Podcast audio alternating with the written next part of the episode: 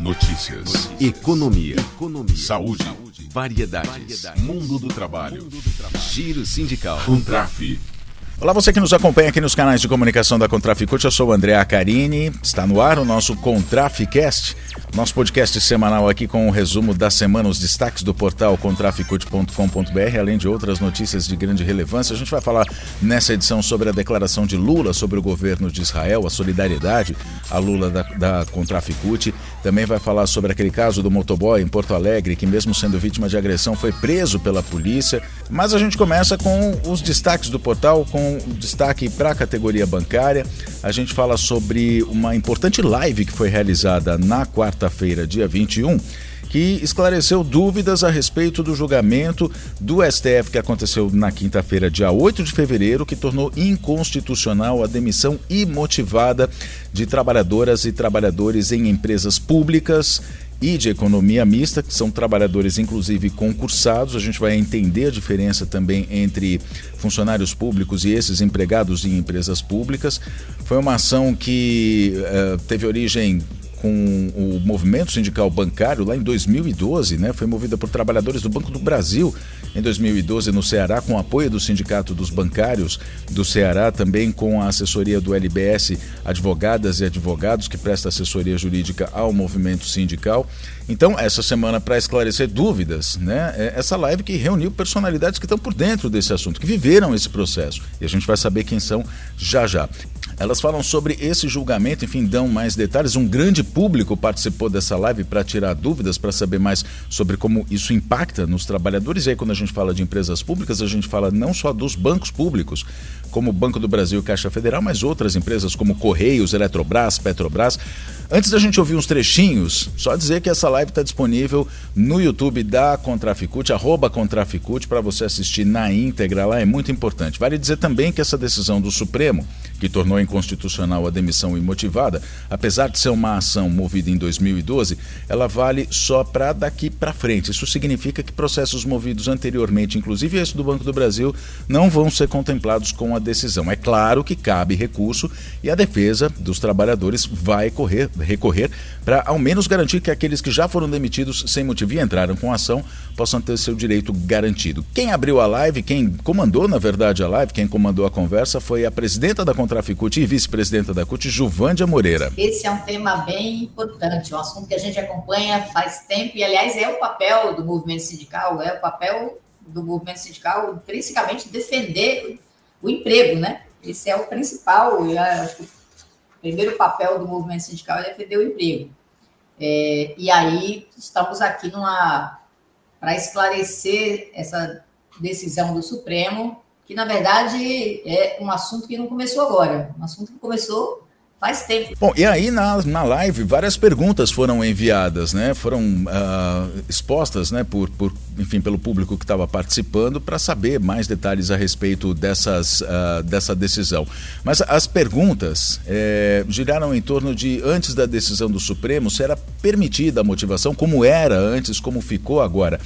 A doutora Renata Cabral, que é advogada sócia de Crivelli Advogados Associados, participou da live e ela dá uma boa explicação, vamos ouvir. O empregado público, o empregado de uma sociedade de economia mista, de uma empresa pública, ele é regido, o contrato dele é regido pela CLT. E ele, ele não tem estabilidade no emprego, a despeito de se ter uma certa tranquilidade na relação de, de, de, de trabalho, mas ele não tem uma previsão de estabilidade, e ele não é regido pela 8.112, que é a lei que rege o contrato do funcionalismo público, aonde lá sim existe uma estabilidade e em caso de qualquer discussão do contrato de trabalho, há necessidade de um processo administrativo. Quando a gente traz para a nossa seara do contrato de emprego, essa pergunta pode se demitir sem justa causa? Sim, sim. A demissão sem justa causa, ela se equipara a uma demissão imotivada? Ela não se equipara. São coisas distintas. Essa é uma confusão que acontece muitas das vezes. Então, o, o que nós temos na, no contrato é, regido pela CLT é possível que a demissão se dê por justa causa e sem justa causa. E o que nós garantimos nessa decisão é que a demissão sem justa causa, ela não possa ser feita de forma imotivada. Agora, com essa decisão do Supremo, há justamente um corte de entendimento em que qualquer demissão sem justa causa, perpetrada por uma empresa é, pública ou por uma sociedade de economia mista, haverá necessidade da motivação. Quem também participou foi o doutor José Imar Loguesso, que é sócio do escritório LBS Advogadas e Advogadas, presidente do Instituto Lavoro. Uh, o LBS acompanhou todo o processo em Brasília, no STF, e ele complementou a doutora Renata na explicação, dizendo de como era antes, de como fica agora, dizendo do que se, que se trata, inclusive, de uma vitória essa decisão do STF. Vamos ouvir o doutor Imar Loguesso. Sob esse ponto de vista, nós temos um ganho enorme, porque a obrigatoriedade de motivação é o seguinte: o ato tem que ser motivado. Se ele não for motivado, ou se o motivo não for suficiente, ele pode ser anulado. E, portanto, ele pode ser reintegrado. Quando anteriormente era o seguinte: o banco dispensa. E diz: não, mas eu posso dispensar como qualquer empresa privada pode. Pago os direitos, pago férias, fundo de garantia, a multa dos 40%, e ok, eu não preciso nem dizer por que, que demitiu. Ah, mas eu não fiz nada, mas ok não tem, não tem obrigação de motivar o seu ato. Né? Não tem obrigação de dizer por que, que você foi dispensado. Então, é, é disso que se trata. Nós estamos numa posição aqui intermediária entre uma estabilidade, que é a do servidor público, que aí exige um ato e um processo administrativo mais formalizado, e a dispensa nas empresas em geral, que não depende de nada. As, a, a, a dispensa nas empresas em geral, ela depende apenas da vontade. Por que, que, no caso da empresa pública, nós sempre defendemos que não pode ser assim, o movimento sindical defende que não pode ser assim? Que a empresa pública, ela tem uma finalidade, né? Ela tem uma, uma vocação para o público, para a sociedade. Então, a, a, a garantia de permanência dos seus empregados, independentemente de governo, ela é uma garantia de continuidade da empresa pública. Né? Ela é uma garantia de continuidade da sociedade de economia mista. Né? E, portanto, ela não pode estar ao sabor da vontade do administrador naquele momento. Não gostei da Fabianinha, tchau, Fabianinha. Né? É, te pago todos os seus direitos, seu fundo de garantia, ok. Então é isso, e foi um grande ganho. Essa decisão do STF envolve empresas estatais e bancos públicos. Tanto o Banco do Brasil como Caixa, por exemplo, tiveram ações específicas desse, desses bancos, né, liminares, por exemplo, para poder reverter decisões ou demissões dentro desses bancos que eram imotivadas. A gente vai ouvir a Fernanda Lopes, que é funcionária do Banco do Brasil, coordenadora da Comissão de Empresa dos Funcionários do Banco do Brasil. Ela falou sobre o assunto. No Banco do Brasil, a gente já teve aí, pegando no passado, inclusive, demissões sem justa causa, demissões onde o banco simplesmente tomou a decisão de desligar pessoas. Então, a gente teve envolvidos nesses processos delegados sindicais, dirigentes sindicais, pessoas que foram desligadas é, sem nenhum tipo de, de argumentação contundente. Inclusive, é bom, é bom citar que o banco, o banco hoje não é o, o, costume do banco, que o banco faz hoje é realmente demitir quando existe uma justa causa, mas mesmo dentro disso, o que a gente teve é uma, uma liminar, aí a gente entrou com uma ação civil pública no Ministério, do, no Ministério Público, com uma liminar falando especificamente de uma instrução normativa do banco. Essa instrução ela tratava de uma série de, de normativos onde poderia chegar na demissão de um funcionário, só que ela não garantia que essa pessoa tivesse o amplo direito de defesa. Então, você era demitido, mas você não sabia muitas vezes qual tinha sido o motivo. Quem participou da live também foi a Fabiana Uerrara, que é empregada da Caixa, é ex-coordenadora da Comissão de Empregados da Caixa Econômica Federal, candidata ao Conselho de Administração da Caixa. Já teve vários momentos em que os empregados da Caixa eles foram atacados.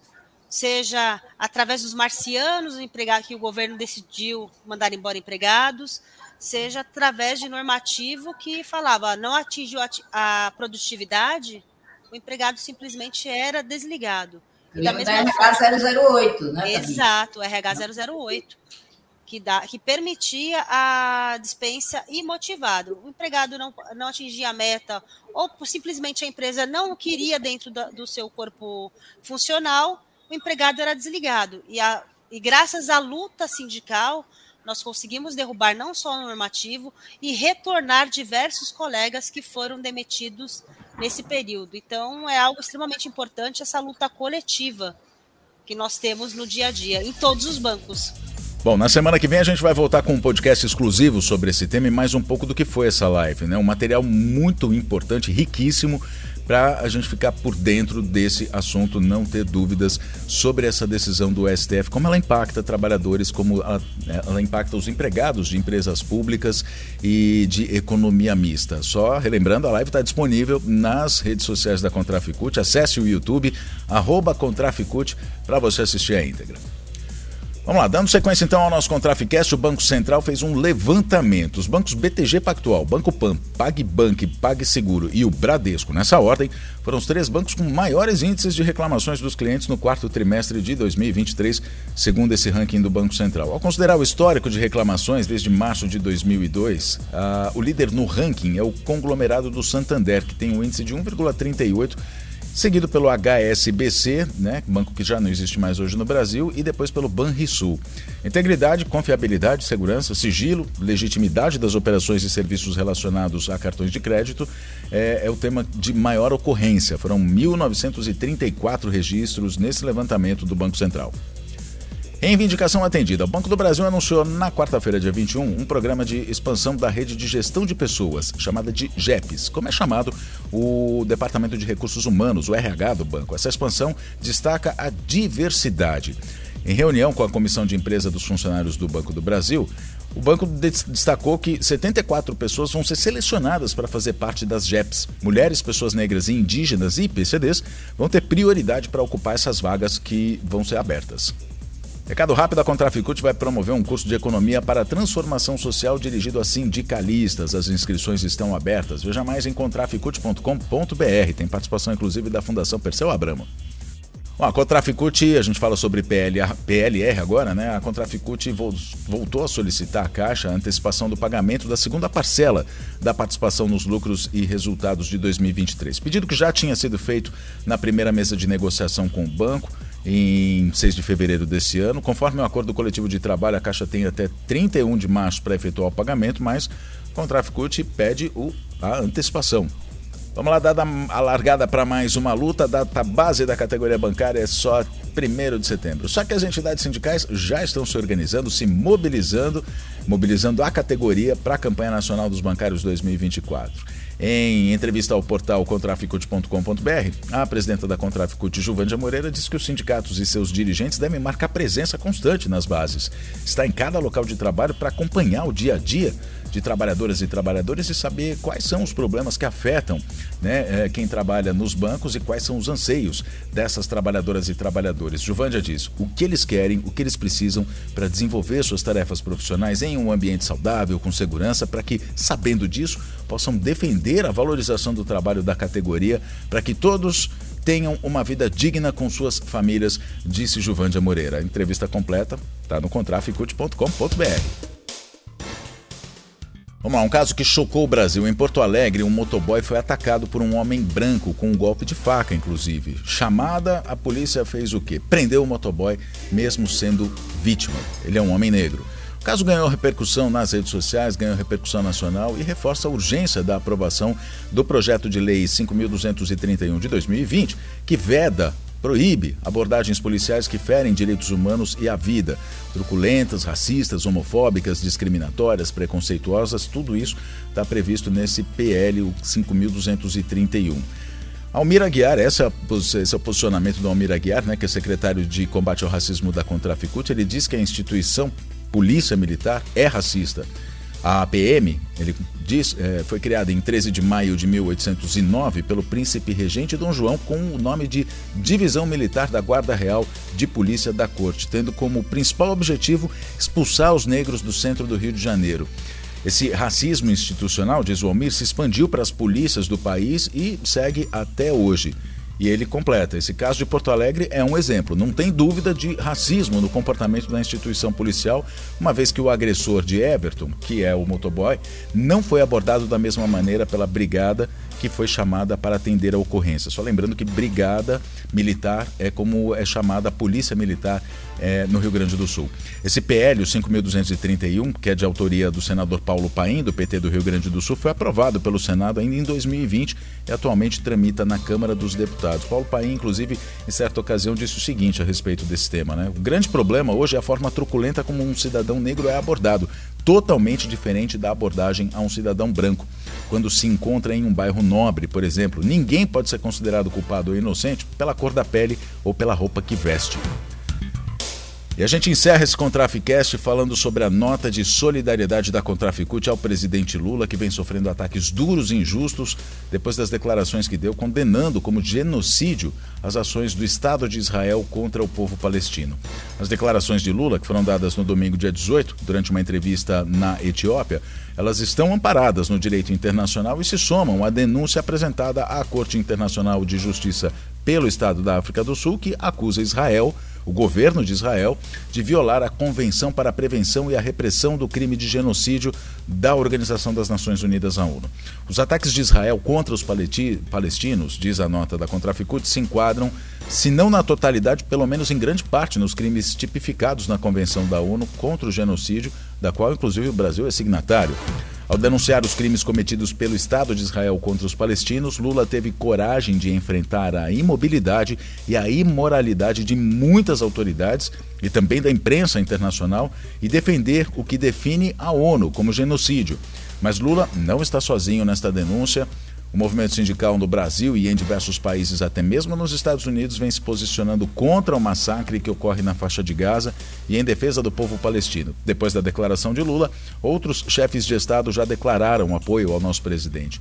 A Contraf ressalta ainda que, ao se referir ao Estado do Israel e não ao povo israelense, Lula honra o que o Brasil sempre defendeu como país signatário da Convenção da ONU, que é a paz, a solidariedade e o respeito a todos os povos e todas as religiões e culturas em todo o mundo. Por isso, a Contraficute não apenas se solidariza com o presidente Lula, mas também o apoia em mais essa manifestação de denúncia dos crimes cometidos pelo Estado de Israel e em defesa da paz e da vida. Se solidariza também com os povos de Israel, da Palestina e de diversos países do mundo que sofrem com os horrores das guerras.